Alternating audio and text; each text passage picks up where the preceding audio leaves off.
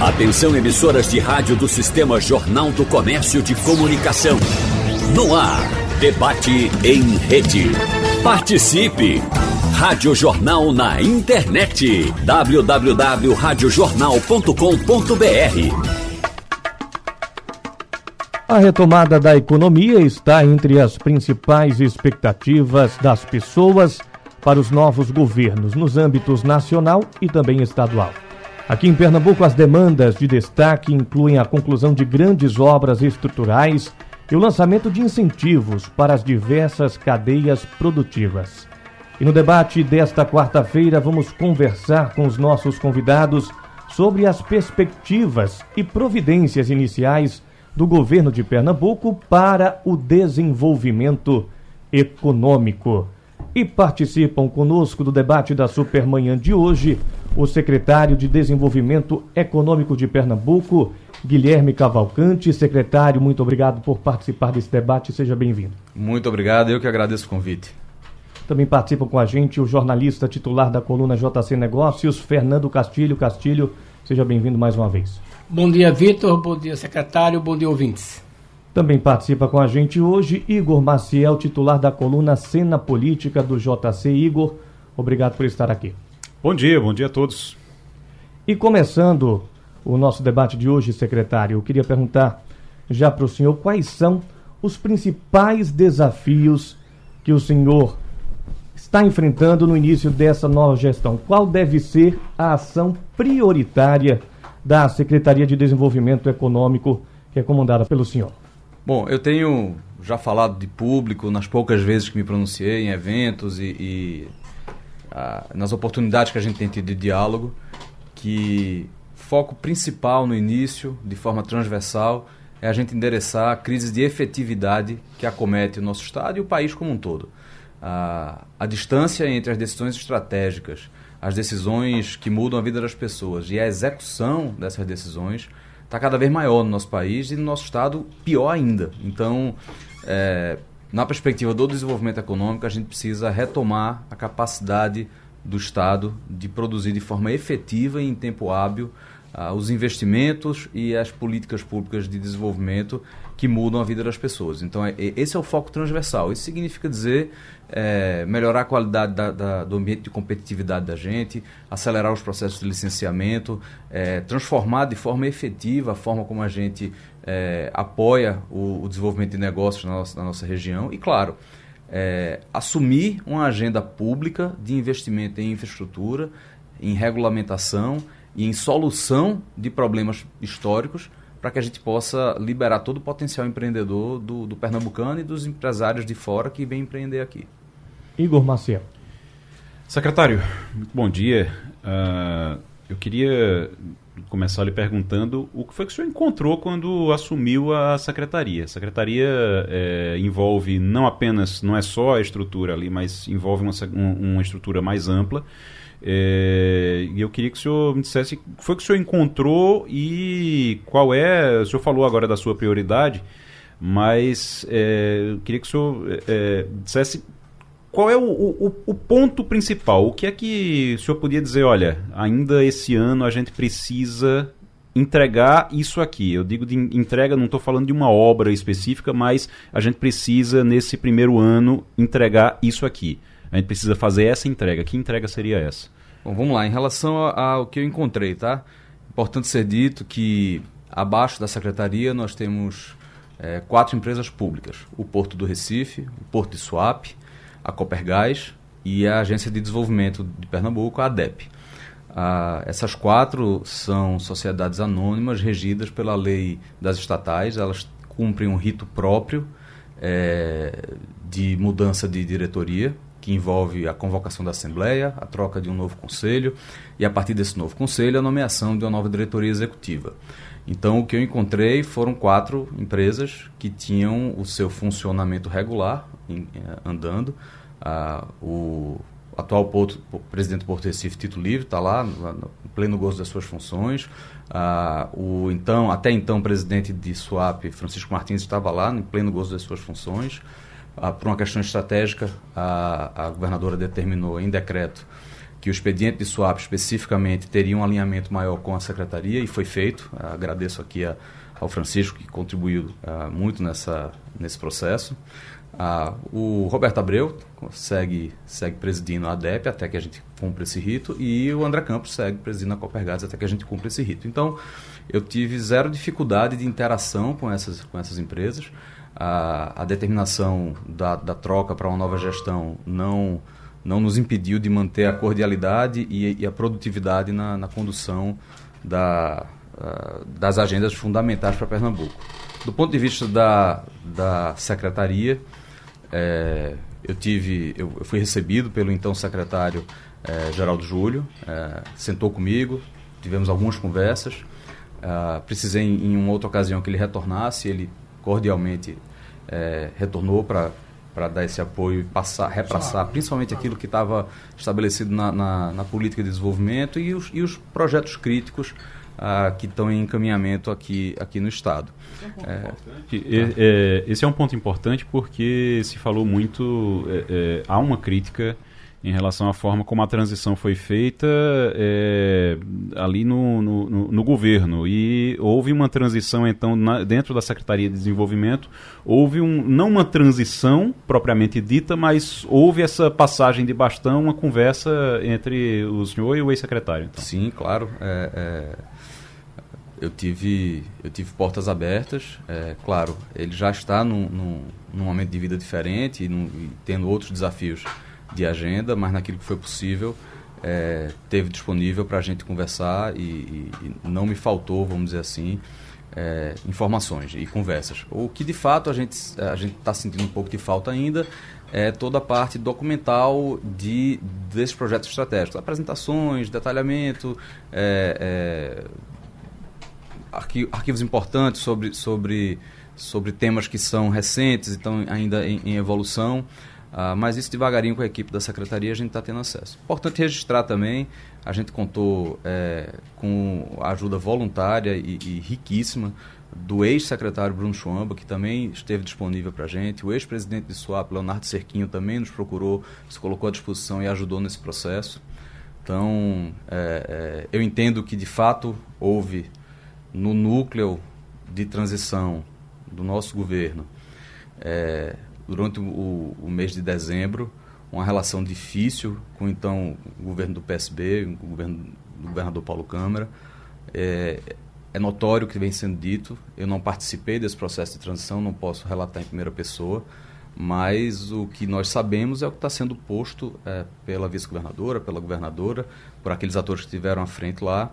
É, e são dificuldades que estão postas, estão, estão relatadas, é, é os fatos falam por si só e, e as informações é, sobre o ocorrido é de conhecimento de todo mundo. Em relação à secretaria, o que eu posso dizer é que encontrei cordialidade e, e, e acesso. Fernando Castilho.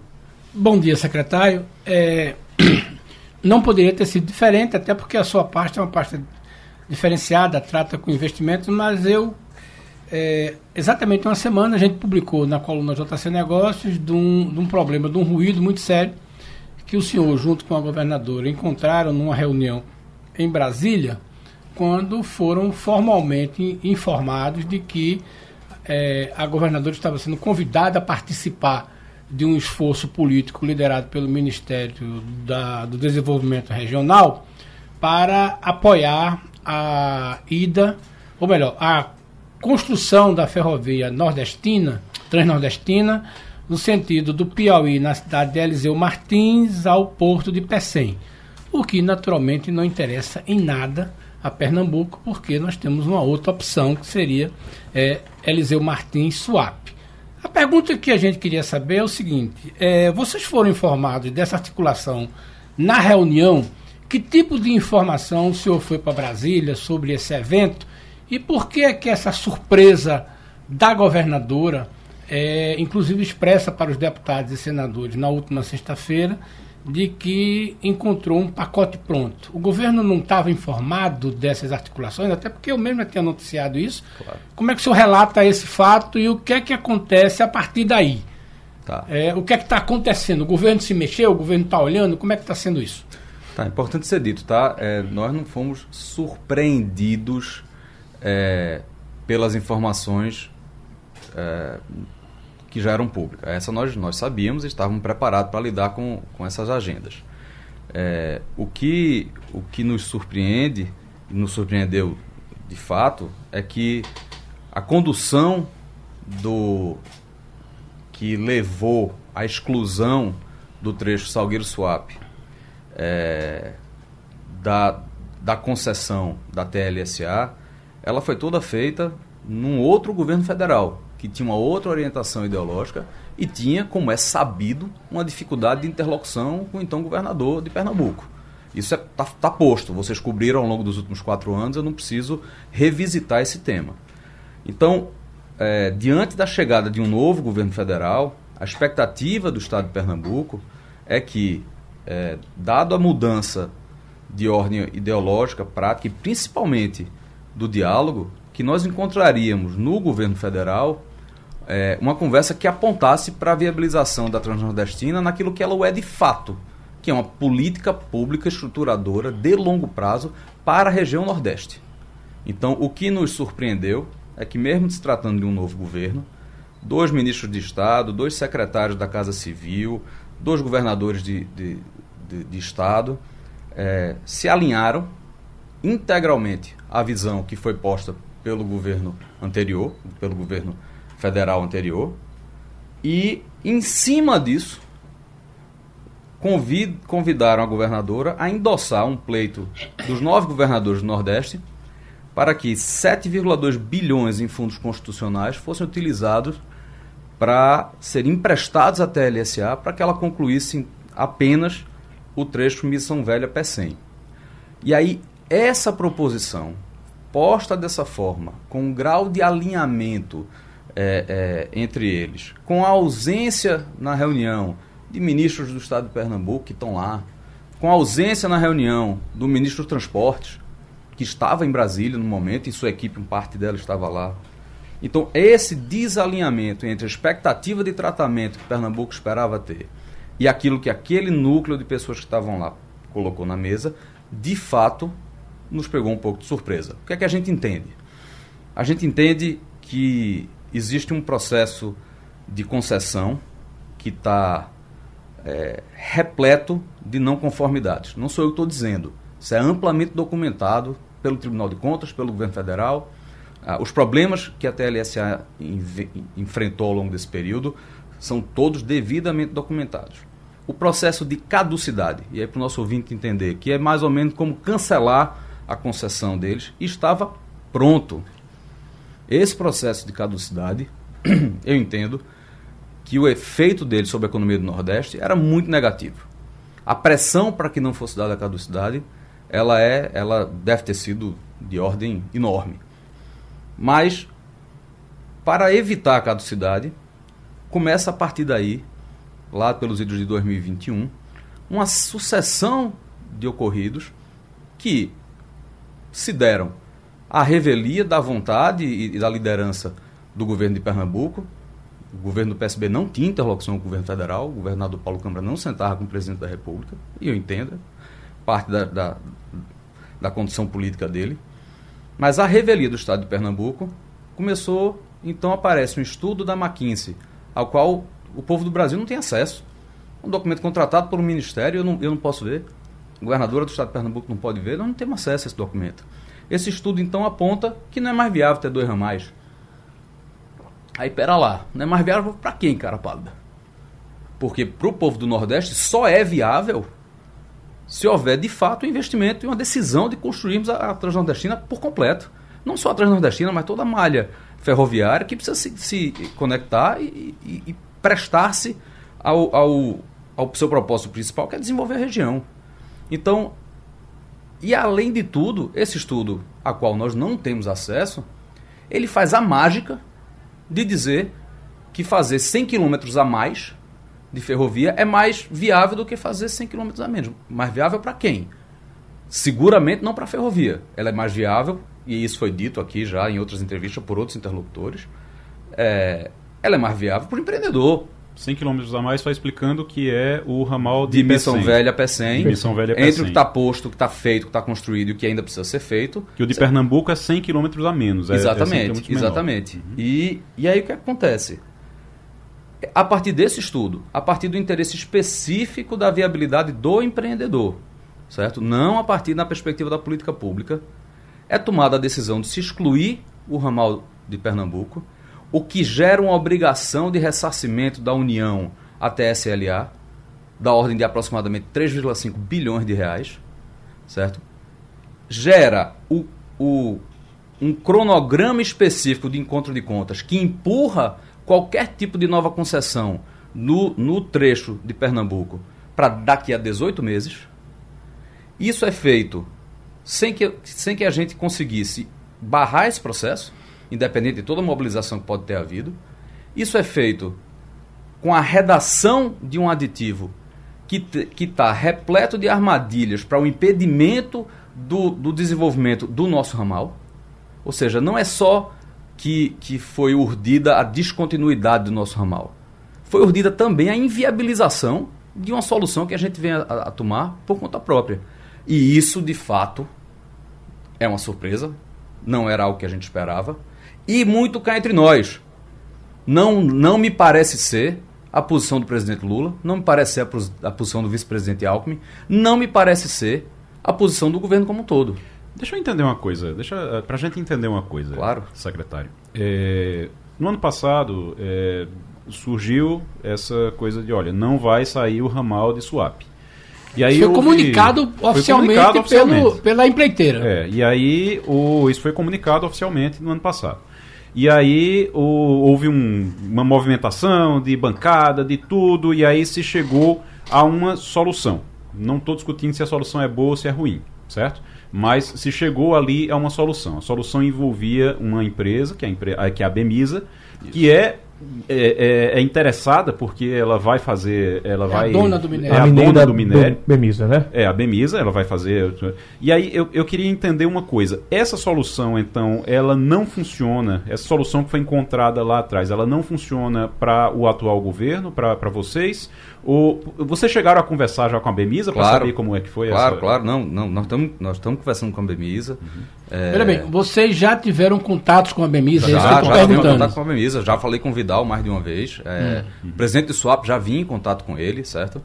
É, então, e, e, de forma alguma. Mas antes dessa reunião, vocês não tinham falado com a Bemisa não, ainda? Vamos lá. A reunião com, com o Ministério, ela não foi precedida de um alinhamento com a Bemisa, até porque a gente entendeu que não fazia, não fazia sentido a gente sentar à mesa com esse player antes da gente entender é, qual era a predisposição do, do governo federal. Entendi. O que está estabelecido com a Bemisa está posto, tá, gente? Certo. Existe, existe uma, uma, autorização ferroviária, existe uma costura. É, é, foi relatada aqui ontem por, por, por Roberto Guzmão é, para viabilização do ramal de forma privada. É, para a gente, essa solução resolve. Não tem. Entenda, não, não tem problema de, de empreender junto a um outro ente privado uma solução que venha a ser ainda mais eficaz e eventualmente até mais rápida, porque ela não traz a carga de negatividade e, de, de e, e, o mau currículo e, e, o mau cadastro da TLSA. É um player novo. Uhum. É um player absolutamente interessado e é aquele que tem a viabilidade, porque é o dono do minério.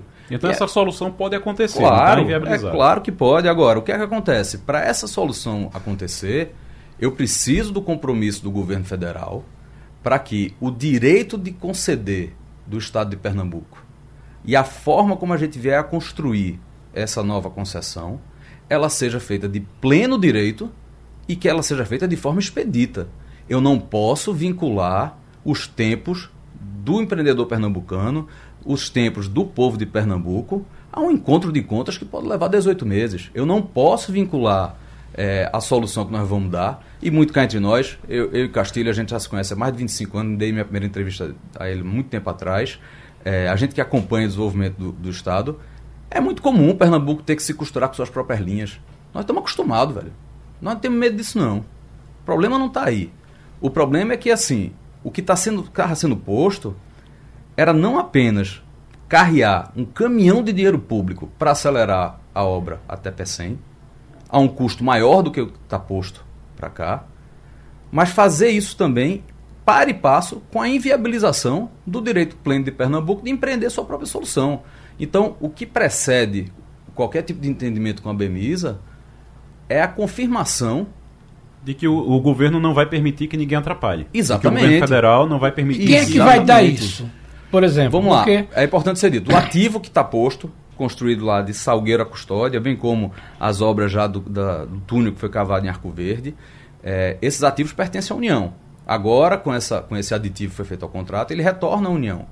Esse ativo, ele precisa estar desembaraçado e livre de ônus para que ele seja integralmente cedido a quem for empreender o trecho da gente. Então, vê como é simples. De um lado, você tem um movimento para levantar 7,2 bilhões do dinheiro do contribuinte. Do outro, eu só quero o direito. Eu só quero que, que Pernambuco receba o tratamento expedito para que a gente tenha, de fato, esse direito de empreender. Se vai ser através de um aporte dos ativos numa nova concessão, se vai ser é, com repasse desses ativos, não sei nem se pode para o Estado de Pernambuco, se isso vai se dar num contexto onde a gente integra a, a, o, o, direito de conceder é, tanto da operação do terminal portuário quanto também da, da, da, da ferrovia, tudo isso nós dependemos da boa vontade do, do governo federal. Ora, no caso da passagem, a passagem no. Porque tem um trecho que é no Piauí. Sim. Esse trecho do Piauí. Sai de Pernambuco para o Piauí. Para o Piauí. É, de Sal, é, que vem do Piauí para Salgueiro, né, no caso. É. E, e nesse trecho ali precisa de um direito de passagem isso. garantido. E aí isso. quem dá isso é o governo do Piauí ou o governo federal? É Não, é que... isso, isso é isso é outra matéria que é fundamental ser resolvida antes da gente estar tá apoiando qualquer tipo de solução. O direito de passagem é uma regulação fundamental para o país como um todo a, a, o ordenamento do direito de passagem ele é importante para o país como um todo. Isso não está devidamente regulamentado. Uhum. Nós precisamos que seja regulamentado e que seja dado um contrato, que seja garantido um custo viável.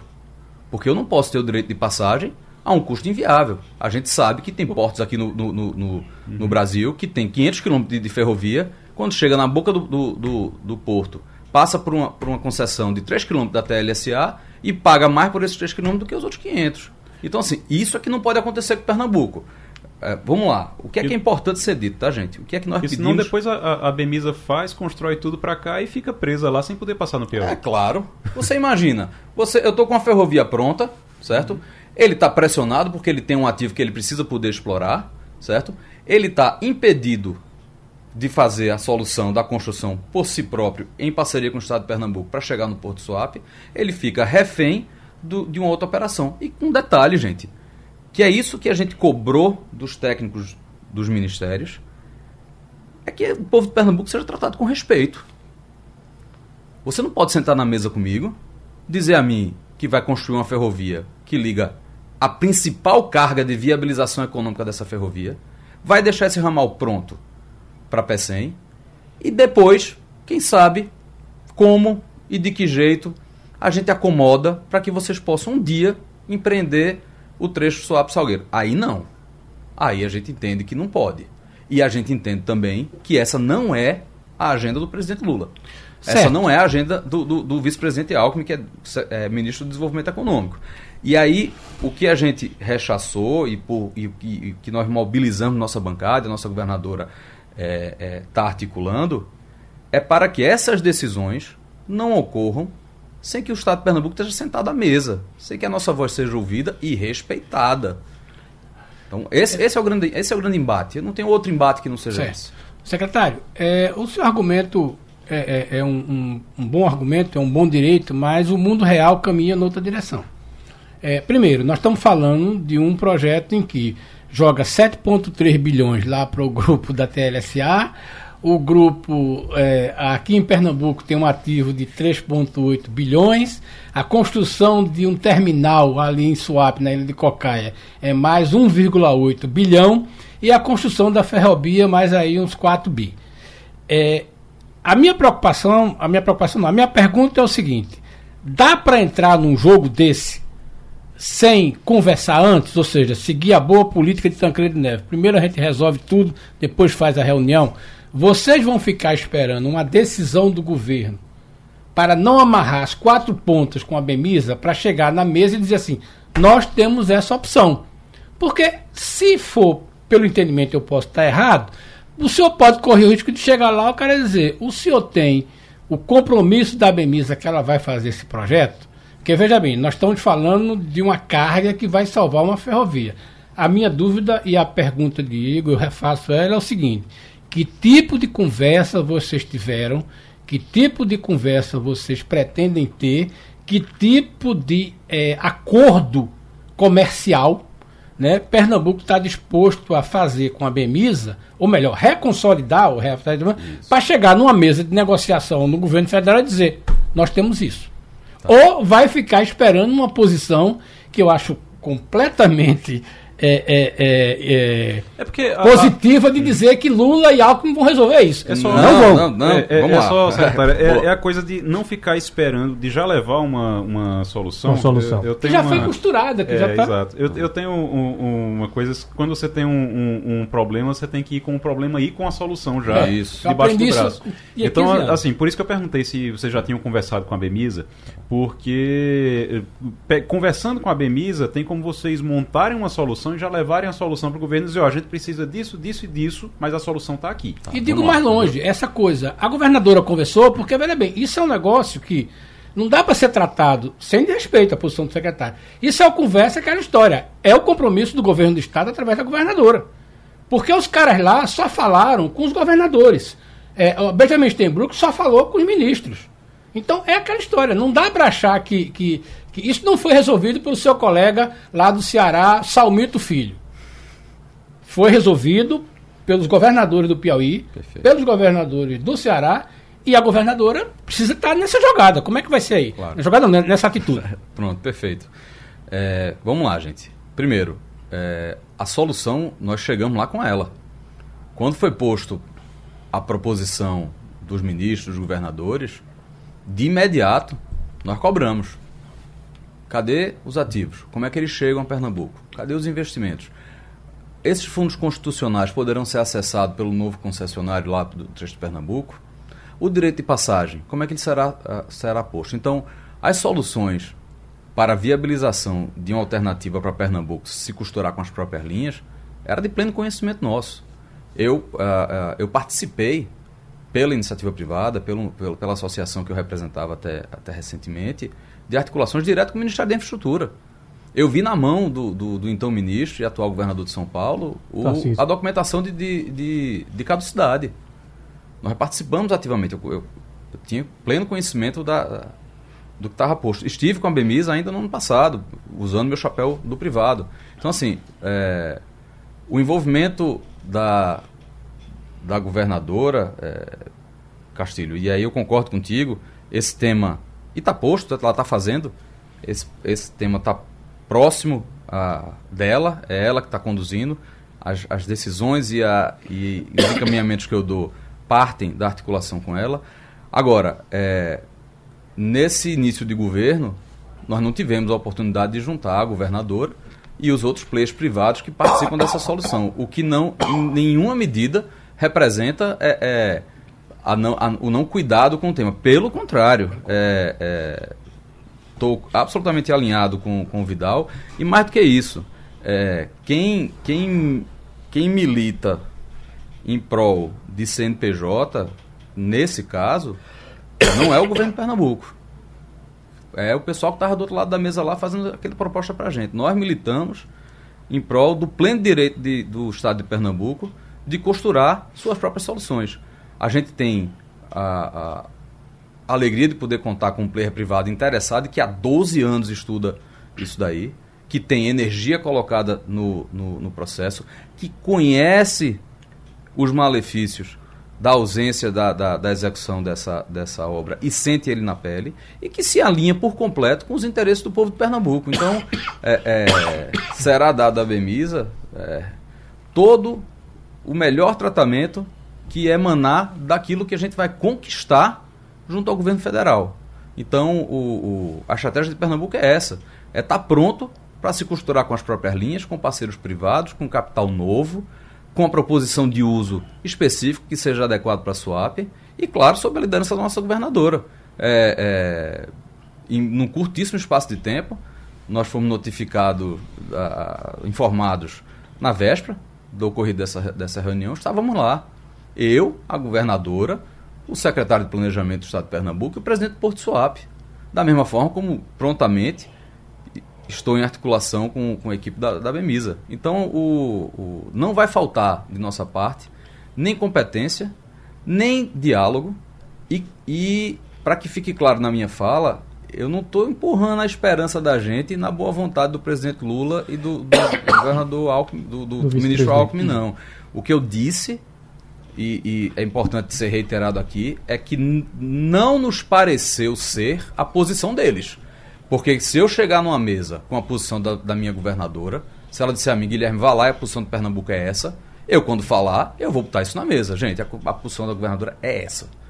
Então, assim, é, é, isso não nos foi dito. Então, eu estou supondo que está sendo construída uma solução a ser apresentada à liderança do governo federal, e essa solução, na nossa opinião, ela só pode ser construída e entregue ao presidente depois que tiver absolutamente pacificado a solução para o ramal Salgueiro Suape. Secretário, só para a gente arrematar esse assunto, eu queria, diante desse cenário exposto, posicionamento de Pernambuco, o senhor já falou, mas a partir de agora, o plano de ação, como é que vai se dar essa articulação com a bancada federal para que se chegue a esse consenso, a essa pacificação?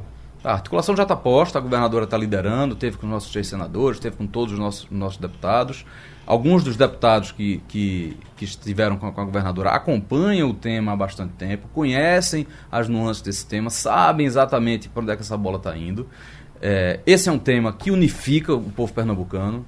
Ali você não tem legenda, né? você consegue sentar à mesa de forma é, é, é alinhada. Você fala da bancada. Mundo, da bancada como um todo, mas, mas mais do que isso, de todos os atores políticos, empresariais do nosso Estado, estão todos alinhados com esse tema.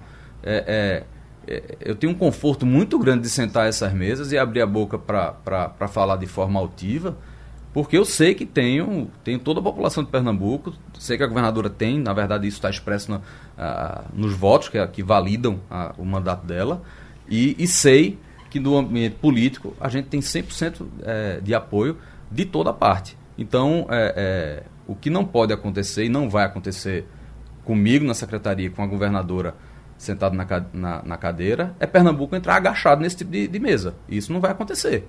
Então, e é essa, esse posicionamento e essa sinalização que nós estamos dando. E tem um detalhe importante, tá? Porque eu disse isso ao governador do Ceará a certa altura, a governadora reiterou isso também. O povo de Pernambuco, sob nenhuma hipótese, se opõe ao desenvolvimento do Estado do Ceará, ao atendimento da necessidade do povo cearense. Eu já relatei lá para ele quando tivemos aqui o debate sobre transposição de São Francisco, que o Estado do Ceará é um dos mais, mais beneficiados, que a gente teve audiência pública aqui no interior, greve de fome e tal, tipo, eu estava lá. A institucionalidade de Pernambuco como um todo, em peso, foi lá para lutar para que Pernambuco não servisse apenas de canal de passagem, vocês lembram bem disso, mas foi também para assegurar o direito do povo cearense a acessar a água. Então, assim, nós, nossos interesses, eles se alinham. O do povo de Pernambuco, com o povo do Piauí, com o povo do Ceará. Agora, se o interesse do povo do Ceará, do governante do Ceará, até mais alinhado com o interesse privado da TLSA, aí a gente se sente absolutamente à vontade para protestar e para propor soluções que sejam alinhadas com o interesse maior da, da nossa população. Gente, a conta para o Nordeste ainda é uma conta baixa. A gente está discutindo 7,2 bilhões num universo que tem 100 bi para ser discutido, 200. Então, assim, ou a gente encara isso como uma política pública de desenvolvimento para a região, ou a gente vai ficar restrito a falar no interesse de fulano, no interesse de cicrano, e isso a gente se nega a fazer. Né? Então, o, o, o, caminho da gente, e aí falando dos próximos passos, primeiro, é, vamos nos posicionar de forma técnica, jurídica, em relação à viabilidade das soluções postas à mesa. Vamos nos, nos posicionar em defesa da aplicação de recursos de forma isonômica. Não vejo nenhum motivo para ser diferente disso. Certo? E vamos nos posicionar em defesa da Transnordestina como uma política pública de desenvolvimento econômico de longo prazo. Não faz nenhum sentido para o povo do Nordeste a gente botar na, na mesa uma, uma discussão dessa magnitude e ter como fator decisivo a conveniência do, de, de, um operador privado que está em dívida com, com, o povo do Brasil, e a, e a conveniência de um tempo curto, dois, três anos, em uma política é estruturadora de longo prazo. Se precisarmos esperar mais um ano, vamos esperar mais um ano.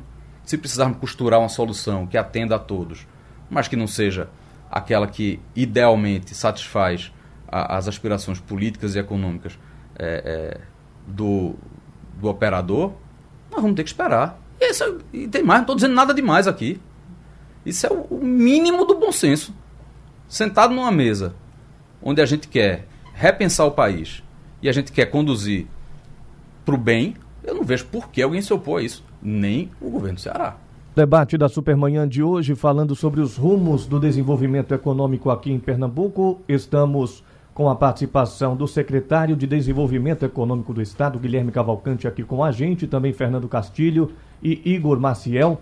E secretário, para a gente dar continuidade à nossa conversa, o senhor veio de um movimento empresarial, como o senhor bem citou na primeira parte do nosso programa. E eu queria perguntar para o senhor, como é que o senhor avalia o relacionamento da gestão anterior com esse segmento tão importante da sociedade? E emendo já, o senhor agora estando do outro lado, como é que o senhor pretende é, estreitar esses laços com o segmento do empresariado aqui em Pernambuco. Tá. É, só para dar um pouco mais de contexto, tá? Eu, eu inicio minha carreira ainda no, na segunda metade da década de 90, já comecei trabalhando ligado a temas de, de desenvolvimento econômico, na época na, mais especificamente na promoção de exportações. Trabalhei sob a liderança de um dos grandes formuladores é, do estado de Pernambuco, Dr. Paulo Gustavo Cunha, que felizmente já nos deixou. É, Dr. Paulo, um dos idealizadores do Porto de Suape, um dos idealizadores de vários planos estratégicos e econômicos para o estado de Pernambuco. É ali que começa a minha trajetória ligada ao desenvolvimento econômico. É, e ela teve segmento numa experiência dentro da Agência de Desenvolvimento Econômico de Pernambuco, da qual fui diretor, depois presidi por dois anos. A partir daí passei a, a nesse momento, pa, me junto aos empreendedores que lá atrás começaram a construir o, o, Porto Digital, ajudei a estruturar o Fundo de Capital de Risco do Porto Digital pela Agência de Desenvolvimento, fiz parte da governança do Porto e ajudei também a desenvolver, a, a desenvolver o Porto Digital e venho militando do lado empresarial, do setor da iniciativa privada, junto a esse tipo de, de ação estruturadora. O fiz de várias maneiras, tenho uma, uma trajetória pessoal minha, empreendedora, há mais de 10 anos é, é, construo uma, uma empresa que está tá dando muito, muito certo. É, tive um envolvimento através da sociedade civil organizada na construção do plano de longo prazo do, do, da cidade do Recife, que é o Plano Recife 500 anos, uma, uma operação é, privada, sem fins lucrativos, feita nesse movimento da sociedade para o poder público, que é como foi a lógica que move, por exemplo, o núcleo de gestão do Porto Digital. E mais recentemente, nesses, últimos três anos e meio, eu, eu era o diretor executivo do Movimento Atitude Pernambuco, que é um, um, um movimento de atuação muito específica do ponto de vista empresarial em apoio aos grandes temas estruturadores do Estado de Pernambuco. Importante ser dado esse contexto, tá, gente? É, para dizer que eu, eu, eu conheço e acompanho essa relação do privado com o público há bastante tempo. Certo? É, e, e no governo passado, o que eu posso relatar em primeira pessoa é que o movimento Atitude Pernambuco apoiou firmemente, de forma formal, né, institucionalizada, é, o debate, a retomada do debate sobre o arco metropolitano, certo? É, e tivemos, é, no início, um certo ímpeto e uma certa vontade de acertar partindo do, do então governo do Estado, mas do meio para o fim o processo foi abandonado da, pelas suas lideranças políticas. Houve um esforço do corpo técnico, mas é, o abandono político do processo fez com que é, esse procedimento fosse barrado por, uma, por um detalhe operacional identificado no núcleo de engenharia do TCE e aí aqueles dois anos que a gente tinha vencido aí, de, ganhado de tempo por essa doação da iniciativa privada foram, foram desperdiçados por um erro técnico e pela ausência da articulação política. Então, é, é, o, que eu, o que eu vivenciei do outro lado do balcão foi um, uma certa incapacidade de, ou, ou, desinteresse de articular todos os atores, atores que estão à mesa. É, e isso está posto, não sou eu que estou dizendo, é o que de fato ocorreu. Né? Então, é, ser recebido é, no palácio pelo, pelo governante é uma coisa. ter o, o trabalho e a doação do, da iniciativa privada é, reconhecido e respeitado na condução interna política desses processos é algo que a gente não observou é, com o então governador Paulo Câmara. E como é que o senhor pretende estreitar essa aproximação com esse movimento empresarial que é tão importante para o desenvolvimento econômico aqui do nosso estado? Trabalho, resultado, é, agenda em cima da mesa, transparência, diálogo amplo com todo mundo. Apesar de eu ter essa, essa origem recente, essa relação recente com esse movimento específico, é, eu já estou em tratativas com a Federação das Indústrias do Estado de Pernambuco, tenho, tenho uma proximidade muito boa com aquela casa, comecei minha carreira lá. É, já tive mais de uma vez com, com lideranças empresariais que constituem o, o Pernambuco. Naturalmente estive, estou em contato permanente com o pessoal do Atitude Pernambuco, tive com o pessoal da Câmara Americana. Então, assim, o ampliar esse diálogo e, principalmente, transformar esse diálogo em consequência. Então, nós já estamos articulando um painel de inteligência de mercado feito em parceria com o LIDE. Nós já estamos articulando é, uma parceria com a Federação das, das Indústrias e com o Senai para a formação de capital humano. Nós já estamos articulando com o movimento Atitude Pernambuco outras ações de apoio ao desenvolvimento econômico, mas principalmente transformando isso em consequência. Né? É, eu, eu, eu palestrei no LIDE essa semana e um amigo, de forma muito, muito gentil, ele disse: Bom, na prova da conversa tu passou. Agora vamos, vamos, vamos começar a virar o reloginho para contar a prova do resultado.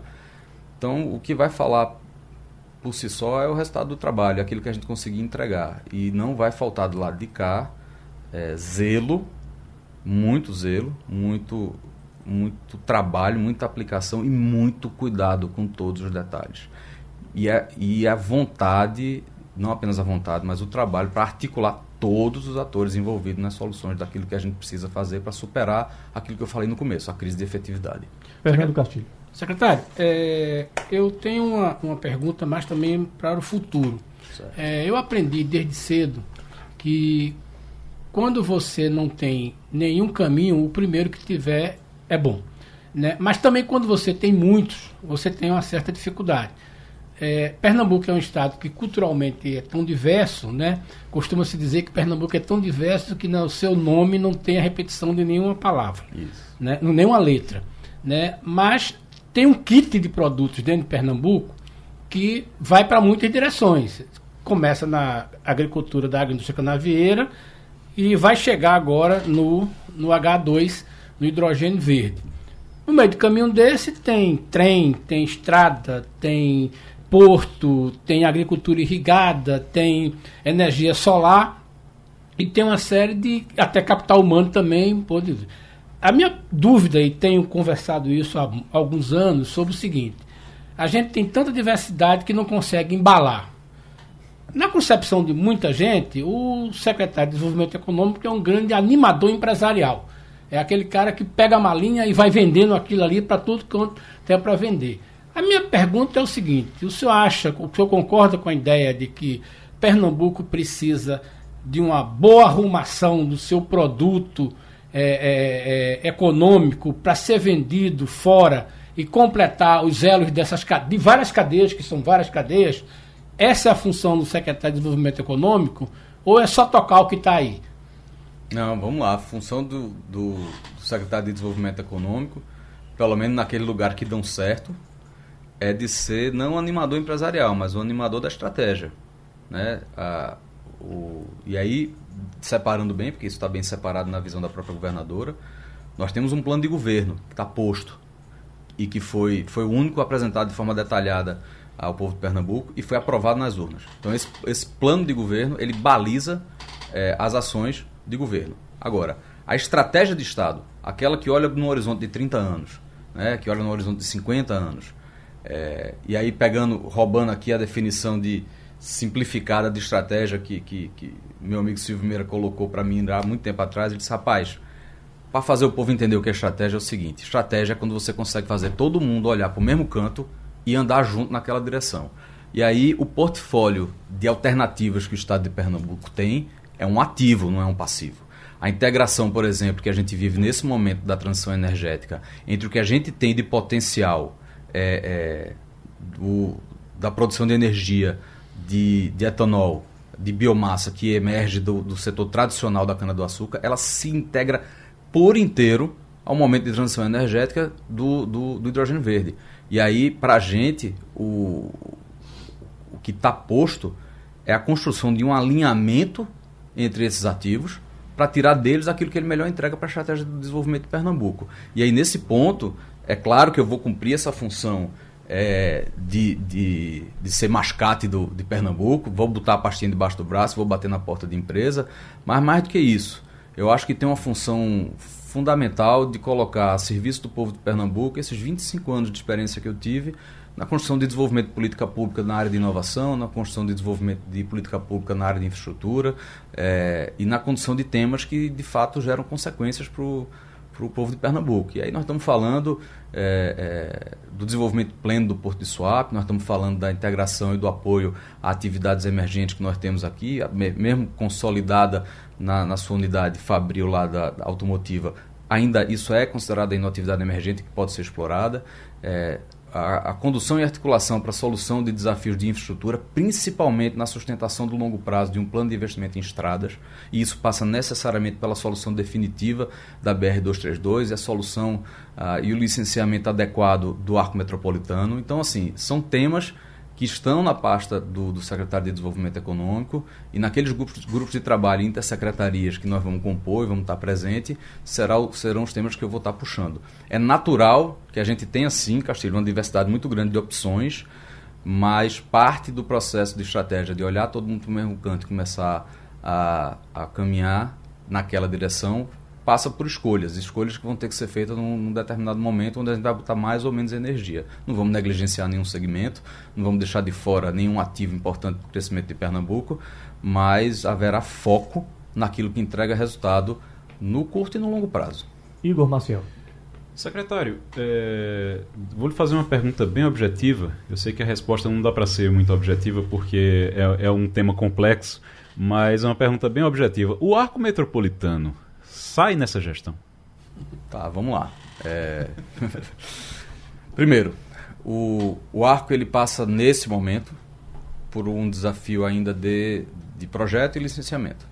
Então, o trecho mais ao sul ele está numa etapa um pouco mais avançada, já contratada, é, e não enxergo nenhum tipo de óbice à aprovação dos projetos executivos e ao seu licenciamento esse é um, é, é um tema que deve, deve fluir de forma, de forma tranquila. Parte sul. Parte sul, certo. que é o trecho 2. Uhum. O trecho 1, um, que é o, que é o mais ao é norte. Tem uma palavra bonita, georreferencie. Isso aí. É de onde para onde? De bairro para que bairro? É, é da, do girador que dá acesso à estrada pedagiada de Suape até a, a BR-408. Certo. Certo? Então, é, esse trecho, ele ele não deve enfrentar grandes desafios de licenciamento e acredito que ele não deve ter problemas é, é, quanto ao seu projeto executivo. Então, é, uma vez pacificado isso, e claro, à medida que a gente tenha solucionado as questões de captação de recursos e de, e de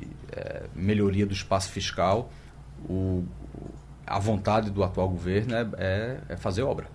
É fazer obra então, no arco metropolitano. Esse trecho sul dá para dá para eu acredito resolver. Que, é, eu, eu não tô não tô no ramo de fazer de fazer promessa vazia, certo? certo. Porque, enquanto eu não tiver o projeto executivo na minha mão e a licitação resolvida, eu não vou dizer a você, Igor, termina tal dia. Uhum. Mas esse é um, é um caminho que não vejo grande dificuldade. E depois que cruza 408 para até chegar Pronto. na BR 101. É o restante.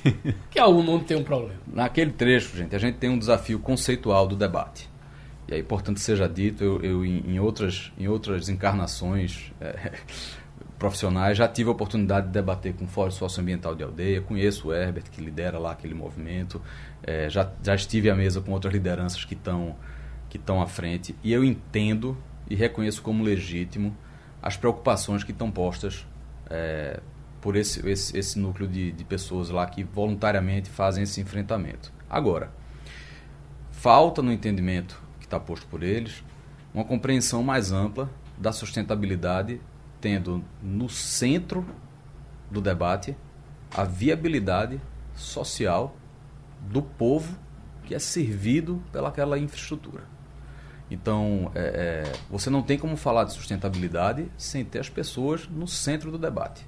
E ter as pessoas no centro do debate significa fazer uma aposta na capacidade de grandeza do nosso povo de construir um ativo de infraestrutura que, independente de por onde ele passe, ele seja constituído como algo positivo para o meio ambiente.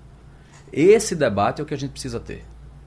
Porque você dizer a mim que a passagem de uma estrada no meio de uma área de preservação ambiental é por si só e em si só uma decisão equivocada na perspectiva ambiental, vai contra tudo que está posto na boa ciência, na engenharia.